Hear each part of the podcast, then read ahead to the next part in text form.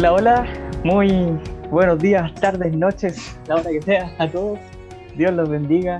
Aquí estamos nuevamente en un capítulo de Conectando la Teología. Aquí es. estamos acompañados por Rubén nuevamente.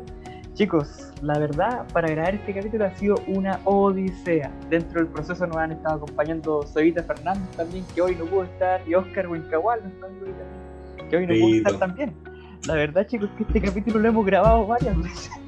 Pero por uno o por otro motivo, en cuanto al internet, en cuanto a la edición, no ha podido salir al aire. Así que hemos tenido que regrabar. Creo que ya como tres veces, ¿o ¿no, Rubén? Tres. Eh, más o menos, pero entre nosotros el, el Oscarito está, está de la lapa con la esposa.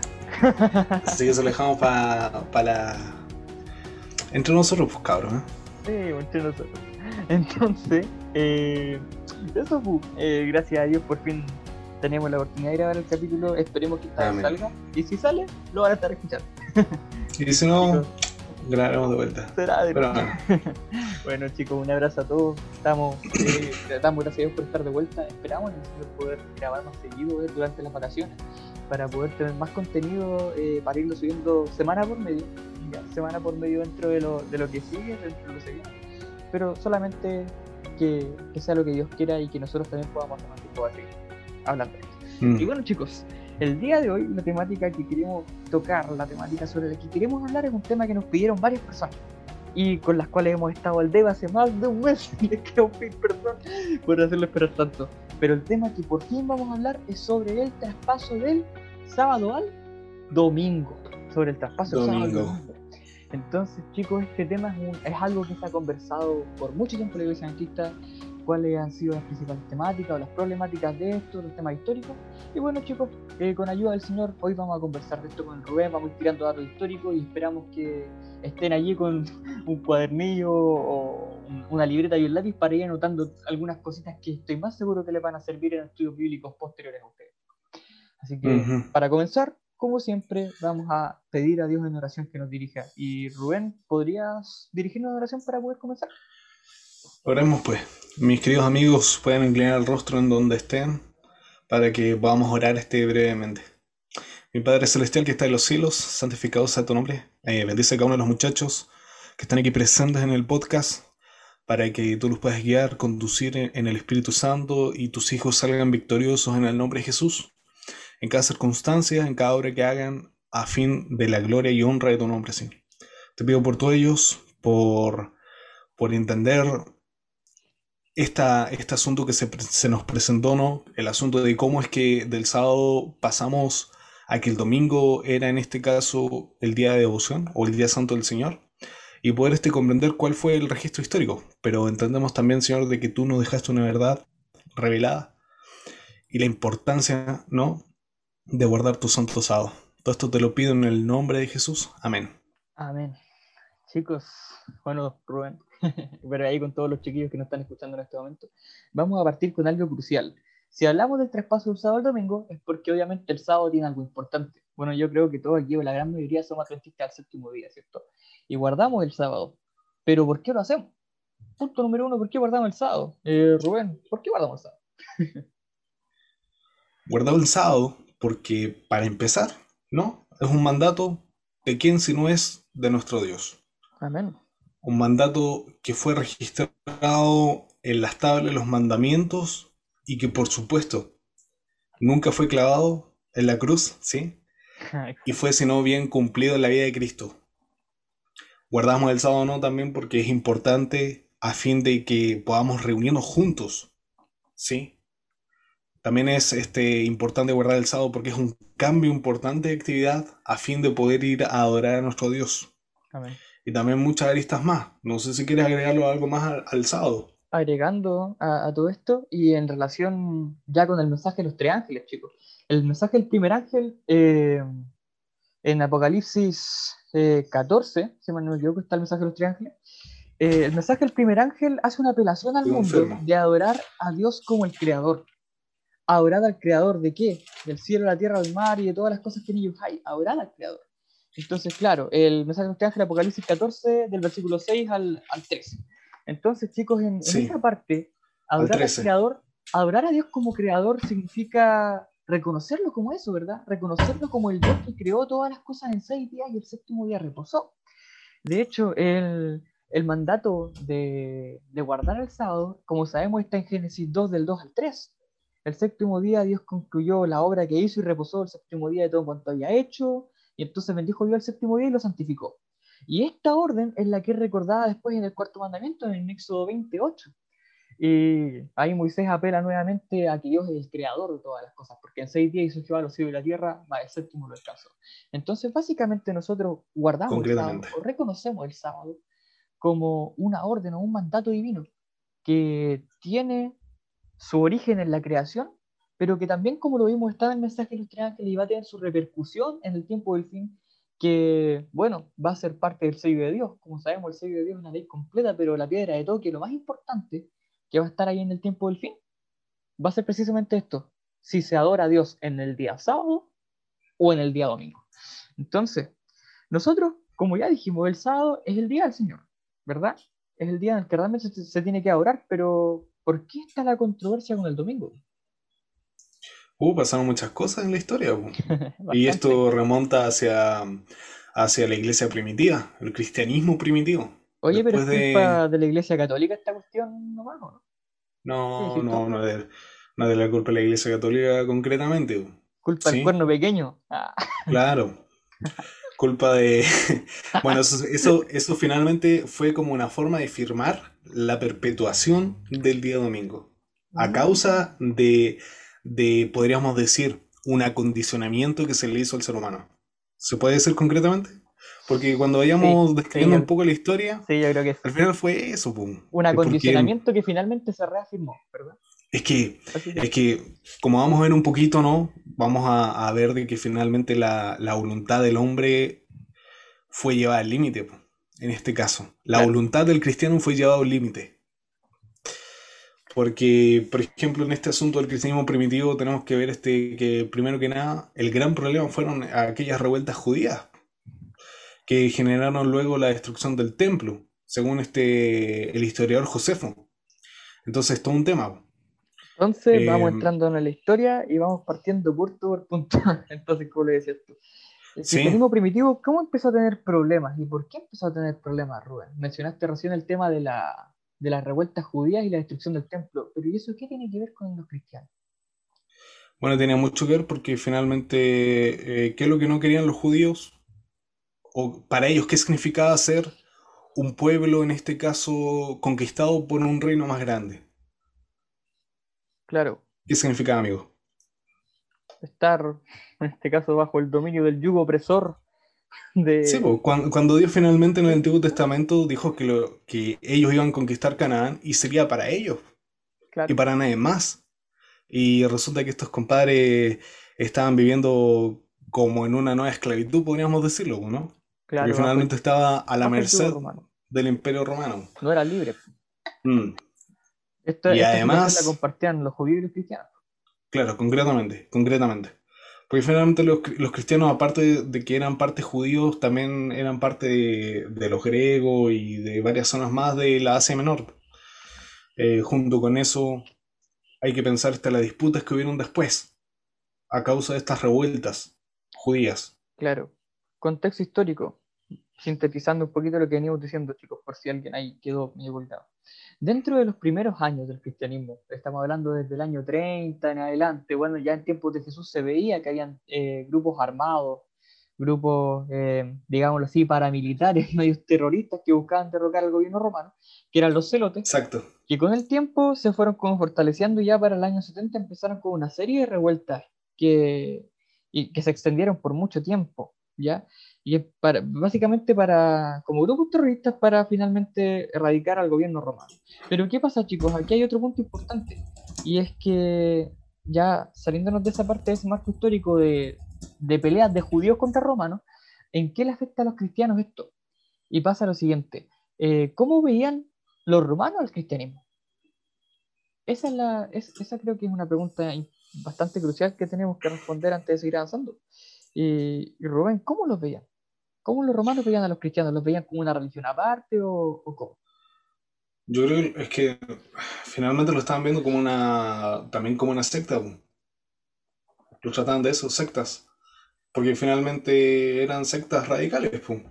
En este caso, cómo se presentaban hacia, hacia, el, hacia el pueblo, hacia el imperio, porque empezaban como, como bien dijo Nicolás, a armar revueltas, el mismo asunto de los celotes, ¿no? Es un tema.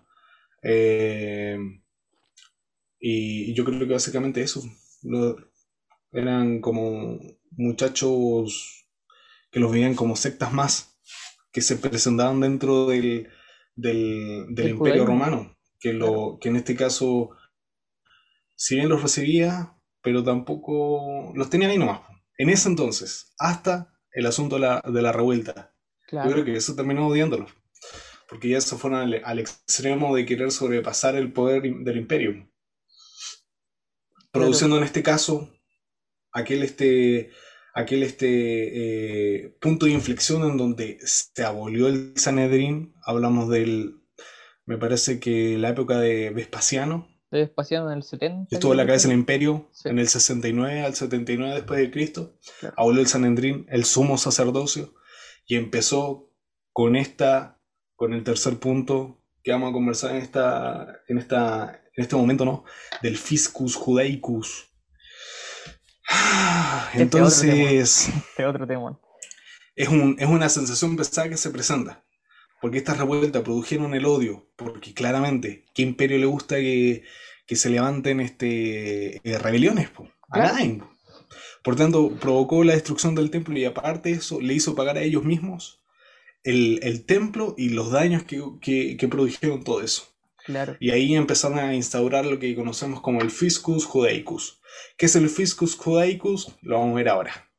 Principalmente, retomando como siempre lo hacemos, para el Imperio Romano los judíos se habían vuelto un problema, porque los judíos les daban jugo. Entonces, para el imperio eran como una piedra en el zapato. ¿Y qué pasaba con los cristianos? Como lo dijimos recién, el, imperio veía a los cristianos como una secta parte del judaísmo. Por ejemplo, si tú a mm. alguien de Asia, a, un, indio, ya, o a un japonés, o a algún chino, tú le dices cristiano, ellos piensan en el cristianismo a nivel general. Pero si les hablas de protestante, o le hablas de católico, o le hablas de ortodoxo, o aún más allá si le hablas de adventista, hueleyano, eh, ejército evangélico, metodista, eh, ellos los ven como, por así decirlo, subdivisiones del cristianismo, ¿verdad? Pasa que los romanos veían exactamente igual al, cristianismo, lo veían como una subdivisión del judaísmo. Así como el judaísmo tenía varias sectas, como los fariseos, los saduceos, celotes. Eh, claro, los celotes que eran los más extremos, eh, también veían, al cristianismo así. Entonces, mm. el imperio empezó a ver al judaísmo como un, como un problema, y junto con ello eh, vio a todo lo que se relacionara o pareciera judío como un problema también. Entonces, dentro de este contexto, Vespasiano, como lo dijo Rubén recién, va y arremete. Eh, creo que el general que estaba a cargo de eso, eh, del sitio de Jerusalén en el 70 era Tito. Básicamente destrozan Jerusalén, revientan Jerusalén y hacen pedazos de los romanos. Dentro, para aplacar la revuelta judía. Entonces, ¿qué es lo que pasa después de esto? A los judíos se les empieza, por así decirlo, como a, entre comillas, perseguir pero sí, o sea, no, no, sé si perseguir es la palabra, pero sí hacer más como pesado con los judíos. Y en este contexto sale eso que dijo recién Rubén, que es el fiscus judaicus. Ahora, ¿qué es el fiscus judaicus? ¿Qué es Rubén? Ah. el fiscus finalmente tenemos que entender de que es como el impuesto, no, servicio de impuesto interno que va a la casa de tus padres, ¿no? A la casa de tus padres a decirle, ven, esa parte del sueldo me pertenece, pertenece al Estado. Bueno, lo vimos cuando, cuando uno boletea por la ayudantía, claro. llega al Estado y te quita el 11,5%. Claro, pues tienes que ver tú ah. Bueno, en, fin, el asunto es que el impuesto judío era un impuesto bastante grosero. Y, claramente, o sea, yo, yo considero, ¿no? Personalmente, que fue una forma de perseguir este al, judío. Porque finalmente te sacas la mugre todo el tiempo. Imagino cuánto trabajaban estos en esos tiempos y que te, que te tengan que dar básicamente casi más del 50% de todos sus bienes. Era una cuestión muy. Le sacaban mucha plata. Dejan pobres. Entonces, el fisco fue básicamente poder decir que todo aquel que admita públicamente que es judío y vive la vida judía tiene que pagar este el, el impuesto. Claro. Y el segundo grupo que disimulaba esconder su origen judío a fin de no pagar el impuesto, también tenía que pagarlo. ¿Cómo regulaban esto? Bueno, súper sencillo, como no les iban, o sea, como en realidad estaban molestos con los judíos, lo hicieron simple, no. Em, cualquier vecino que te acuse de que tú eres judío, te condenaste. No tenías cómo salvarte. Era ¿Cómo salvarte? Y esto fue así durante bastante tiempo. Porque muchos años. Aquí, es donde entra, aquí es donde entra el problema, el problema con los cristianos y los judíos. ¿Por qué? Porque lo empezaron a, como ya lo tenían como por secta, ellos inconscientemente en su mente decían, ya, este cristiano es judío, entonces si es judío tiene que pagar menos impuestos. Está condenado el tipo. Sí, tiene que pagarme igual, o sea, me da lo mismo que sea griego, me da lo mismo que sea de origen romano, porque claro, hay mm. que ver que el judaísmo era algo étnico, pero también era una religión que la podían practicar gente conversa. Entonces, para el romano, el cristiano era un converso, el judaísmo más, y era más platita para, para recaudar. Bueno, puede ser por eso, pero también yo creo que porque todos tenían que ir la bolsa. Estaban todos condenados. Porque, por ejemplo, es como, a ver cómo explicarlo, es como que si los del norte no, no identificaran quién es de Coyhaique y quién es de Temuco. ¿Me entendí? Todo en la misma bolsa. Claro, todo, todos Entonces, son claro, nos condenan, pero bueno. Dios, es, misericordioso y de amor con nosotros. Así que ya, ya no, continuamos, continuamos. Estamos perdiendo.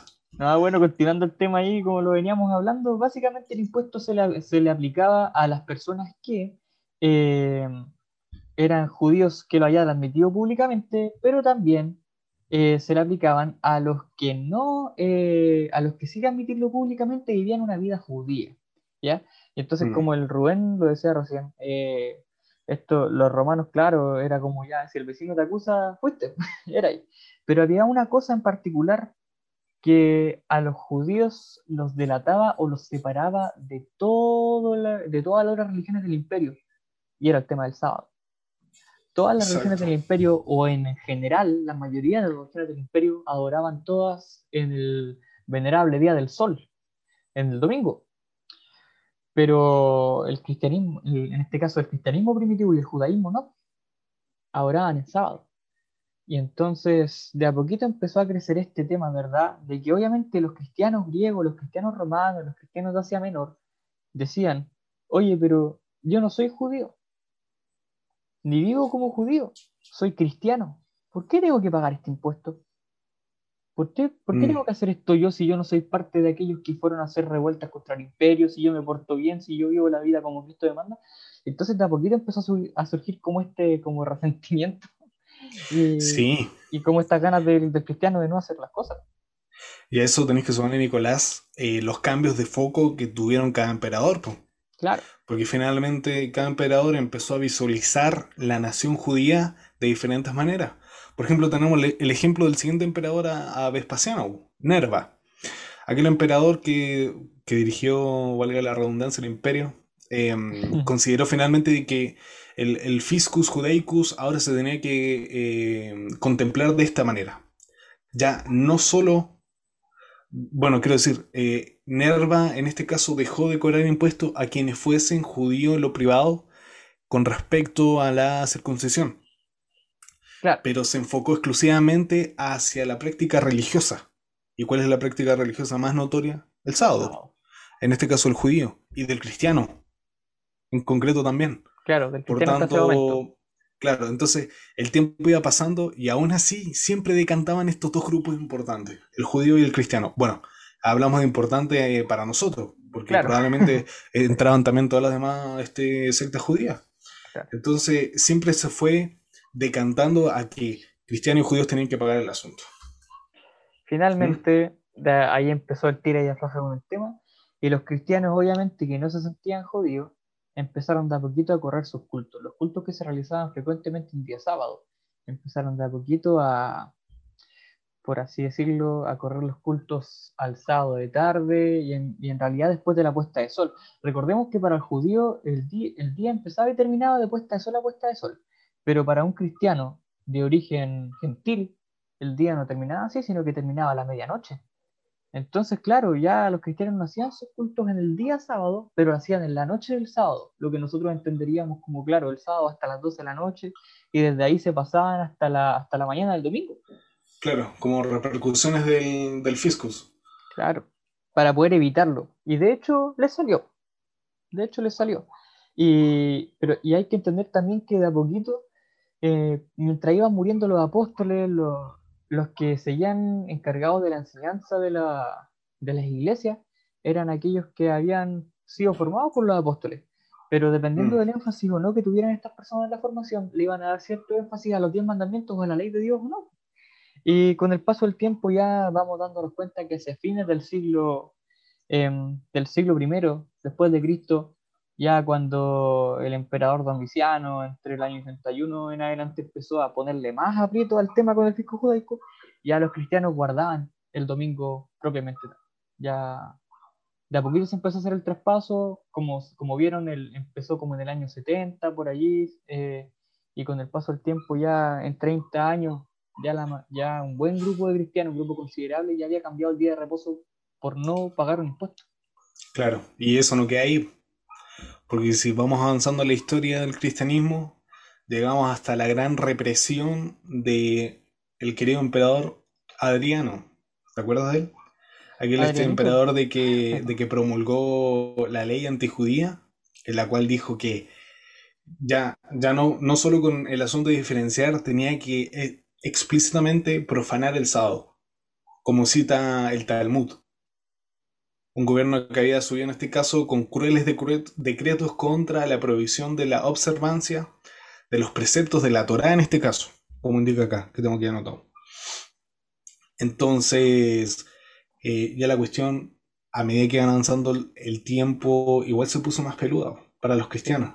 ¿no? Y después ya Entonces- perseguían por ser cristianos propiamente tal, ya, Claro, ya se puso muy difícil el tema.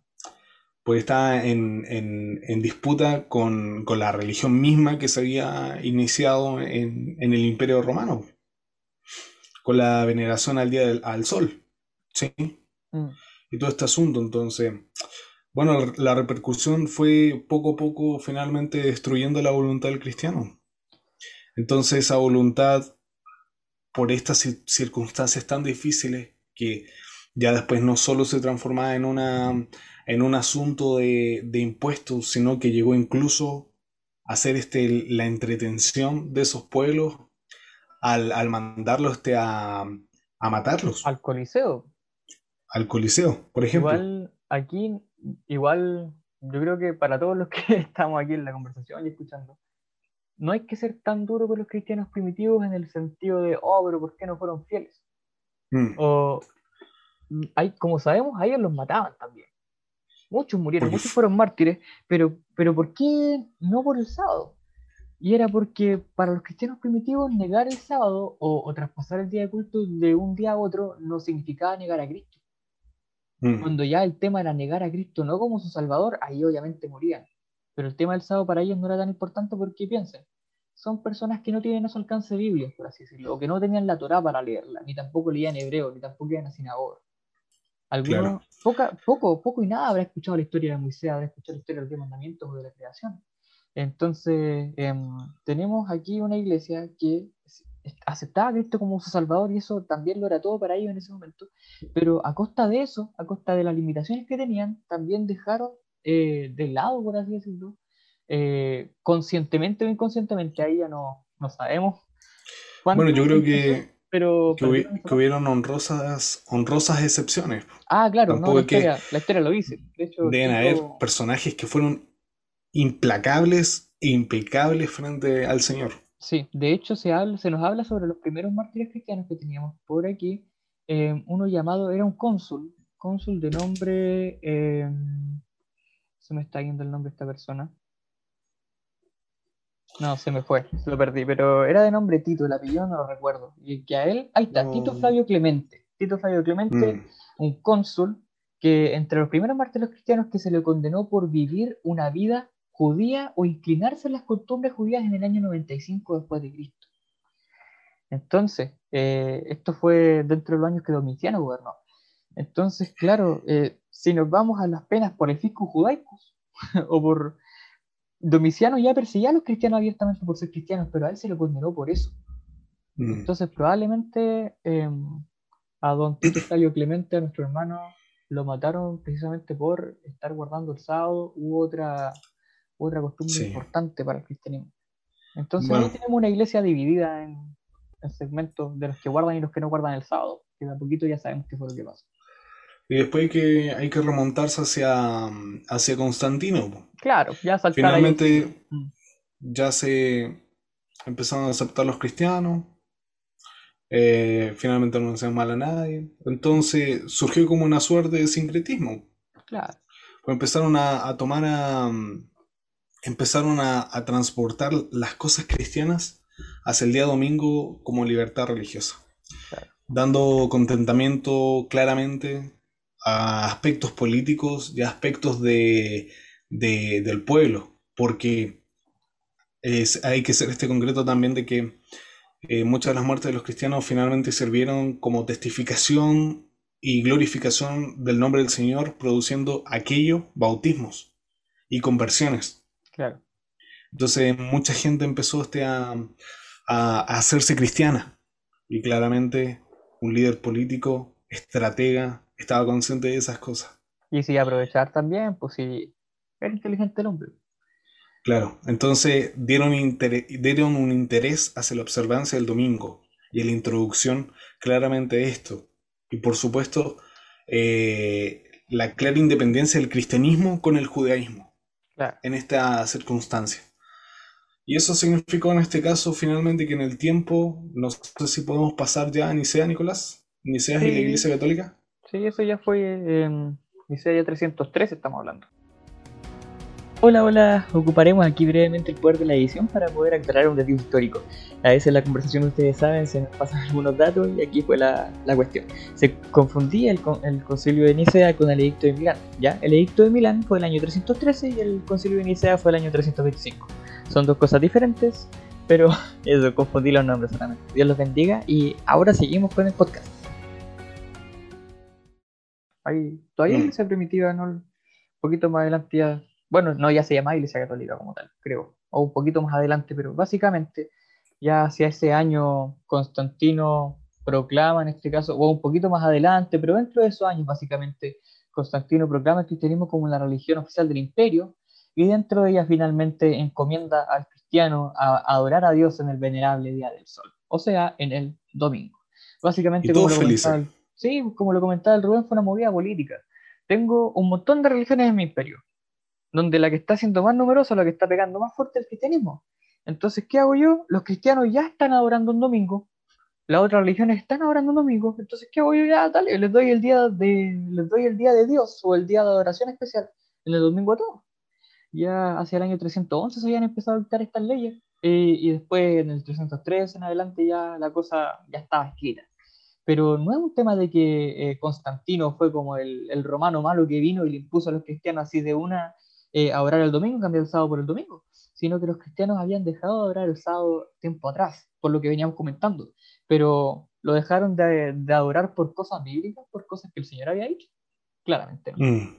Entonces, un poco más adelante, ya saltando de inicio a más adelante y saltando de Constantino, en el, en el siglo 5 y 6, o siglos 5, quinto y sexto, eh, se estableció ya este tema del venerable Día del Sol o el reposo dominical como algo obligatorio y se interpretó de manera súper rigurosa.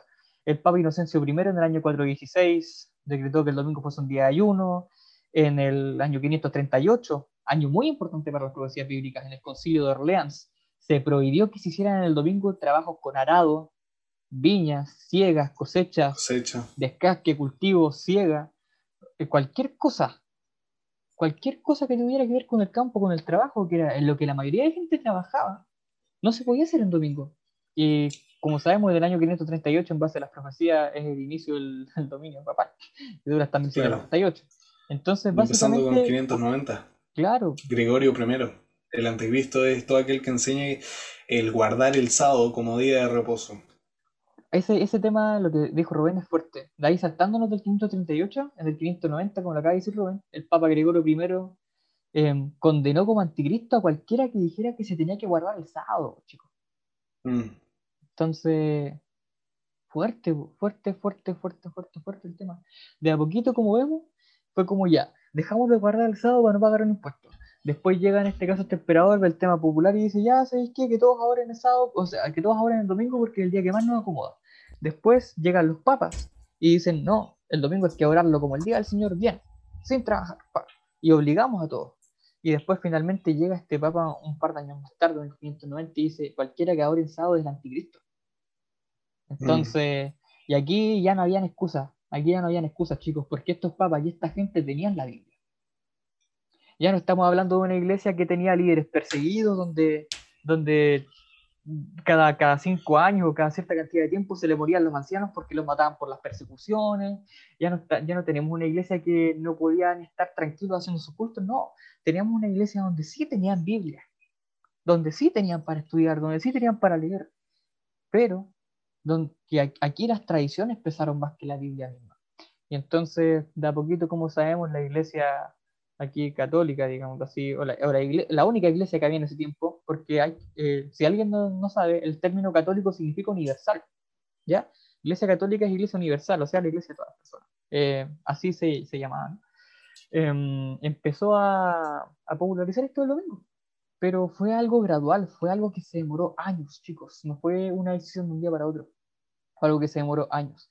Y ya en ese mismo año que habíamos dicho recién, hace poquito, en el año 538, el emperador Justiniano ya finalmente le pasa todo el poder o la sucesión del, de lo que era el imperio romano de, de, Occidente al Papa.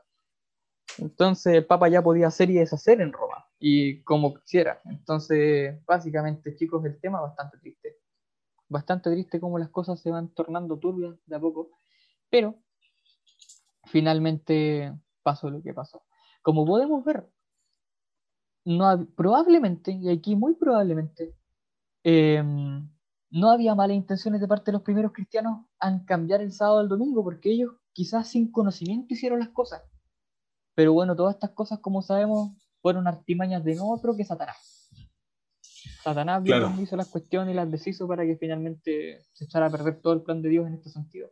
Pero, También entender este, discúlpame Nicolás, entender este que todo esto es comprensible a la luz de las profecías y de la larga historia que comprende todo esto y el grupo fiel de seguidores de Dios, que fueron conociendo, viviendo en Cristo, mostrando una rectitud frente a las circunstancias de persecución, martirio y muerte.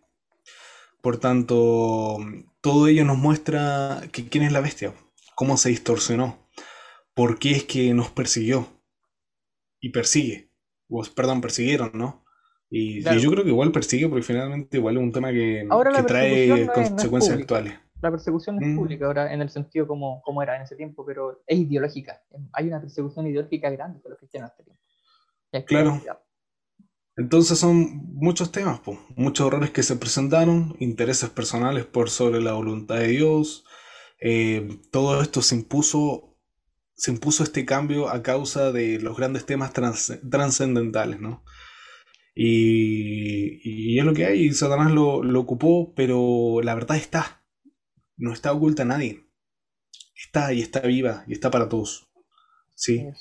Eh, está como para que la podamos tomar y la podamos vivir porque finalmente va a ser nuestro sello, nuestra distinción eh, de quien es hijo de Dios y quien no es parte de, Dios.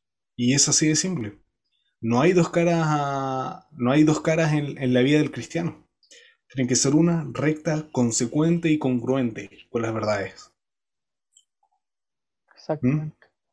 ¿Mm? Entonces, chicos, básicamente, haciendo una síntesis y una línea de tiempo, esto fue una cuestión gradual y hay que ser fieles, chicos, hay que ser fieles. Miren, digámoslo así, vamos a poner una línea de tiempo para que todos anoten lo que puedan anotar eh, para que se ordenen. Primero tenemos al revuelta judía, póngale entre el año 30 y el año 70 después de Cristo. Finalmente, em, eh, inicio del fisco judaico hubo represión romana hacia los judíos, del 70 al 80 en adelante y, todo eso, y todos esos años. Dentro de ese mismo tiempo, del 70 al 80, junto con las represiones romanas, tenemos el traspaso gradual del sábado al domingo por los cristianos. De aquí saltamos al año 311, 313, por allí, en donde ya eh, entre Galerio y Constantino eh, proclaman las leyes de venerar en el día del sol. Después nos saltamos al año 538, en donde se empieza la rigurosidad para guardar el domingo. Después nos vamos al 590, donde se declara anticristo cualquiera que enseñe a guardar el sábado, y finalmente después nos encontramos con toda esa época de oscuridad de 1260 años, eh, donde no hay luz sobre el sábado, y, más de hecho, pero ya hacia 1844 mm. en adelante encontramos el renacimiento de, de, la luz, del verdadero día de reposo, entre algunos grupos bautistas y finalmente dentro de lo que sería la iglesia adventista del séptimo Entonces, ya para ir terminando, porque nos quedó largo, nos quedó un poquito largo, pero el tema da para harto. Solamente agregar que toda la información que recopilamos dentro de este capítulo nos la facilitó muy amablemente el hermano Fabián Díaz y toda la información fue recabada por él y hace harto rato ya. Y bueno, dentro de los títulos citados hay una tesis doctoral por ahí del doctor Bakioki, también reconocido que en nuestra iglesia, Enciclopedia Judaica, eh, el Fisco Judaico y la separación de los caminos, eh, ¿Qué más tenemos por aquí? El, Historia del pueblo judío en tiempos de Jesús, el mundo judío en tiempos de Jesús, em, origen y fundamentos del cristianismo. Entonces, básicamente, chicos, eh, es un tema bien preparado. Eh, gracias a Dios tuvimos ahí a quien nos aportara con la información para presentarla de una, de una manera más ordenadita, ¿verdad? Y pedimos en el Señor que, que esto pueda ser de ayuda por ustedes, chicos. Para la próxima vez que hagan un estudio bíblico o conversen, ¿por qué se les pasó el sábado el domingo? Ahí está la respuesta. Solamente recordemos que el sábado sigue siendo igual de santo, igual de sagrado que en la misma creación cuando Dios lo instituyó. El sábado no ha pasado de moda. El sábado no es una ley que muta. El sábado no quedó clavado en la cruz, sino que es algo que tiene que ser guardado hasta el fin de los tiempos y que se va a seguir guardando hasta que Jesús venga y mucho más allá. Así que, ya para cerrar, oremos. Oro yo y después nos despide Rubén, ¿te Por supuesto. Oremos. Querido Señor, Gracias por la oportunidad que nos diste de poder estar aquí estudiando tu palabra, Señor, un tiempito y pudiendo hablar sobre este tema del sábado en la historia. Te queremos, Señor, pedir perdón si no hemos guardado el sábado como corresponde, si no lo hemos mirado con la importancia que tiene. Y queremos rogarte, Señor, que nos ayudes a ser baluartes de la verdad en este tiempo. De verdad, Señor, bendícenos, ayúdanos a explicar esto la próxima vez que podamos, no con el afán de pelear, sino con el afán de buscar evidencias históricas para poder apoyar a nuestro hermano en la fe y para poder también enseñar a otras personas el por qué tu día hoy tristemente no es venerado como corresponde, o en realidad, por qué tú no eres venerado en tu día como corresponde. Señor, solamente te pedimos que a tu voluntad nos ayude, Señor, en todo lo que tengamos que hacer y que guíes a cada uno de los chicos, Señor, tanto nosotros como los que nos están escuchando, en su peregrinaje y en su camino como jóvenes, para poder finalmente ser buenos jóvenes adventistas, Señor, que lleven tu nombre y que lleven tu evangelio a todas las personas. Gracias, Padre, por todo esto y te pedimos con humildad en nombre de Jesús. Amén. Amén. Bien, queridos mis queridos muchachos y amigos, buen tema. Ahora, sopesen, muchachos, reflexionen acerca de cómo algo que probablemente puede ser tan pequeño para algunos fue una situación de una situación de conflicto nacional, conflicto internacional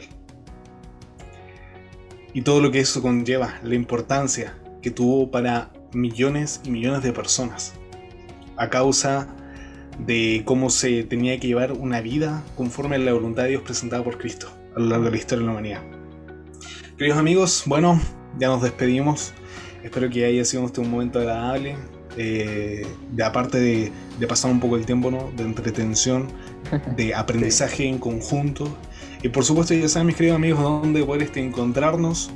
Puede usted ir a, Instagram, ¿no? A conectando.la.teología. Eh, pueden ir allí a, hacer sus comentarios, eh, preguntas, cosas por el estilo que se van a ir este, presentando las historias, ¿no? Ahora que estamos de vacaciones, vamos a tener todo el tiempo del mundo, así que vamos a buscar revivir la página en Instagram y revivir aquí el podcast como corresponde. sí, exactamente, concretamente, ¿no? Eh, pueden ir a Anchor, eh, pueden ir también a Spotify a poder escuchar el podcast y por supuesto este a YouTube también para que ustedes puedan de cualquier manera hacer llegar este podcast a las personas que ustedes estimen, ¿no? Y, puedan compartirla. Así que mis queridos amigos, nos despedimos, un abrazo le damos en nombre de Nicolás, eh, de mi persona, ¿no? Así que para que puedan avanzar en el Señor, confiar en el Señor eh, obedecerle y por supuesto este, seguir aprendiendo en todo esto y encaminarnos juntos, mis queridos amigos, en el caminar cristiano para dirigirnos hacia la salvación que el Señor nos tiene preparado. Así que, mis queridos amigos, firme adelante. Nos despedimos. Hasta un nuevo capítulo. Chao, chao. Hasta un nuevo capítulo, chiquillos. Dios los bendiga. Un abrazo grande. Y recuerden siempre, sigamos conectando la teología juntos. Un gran abrazo, chicos. Y muchas gracias.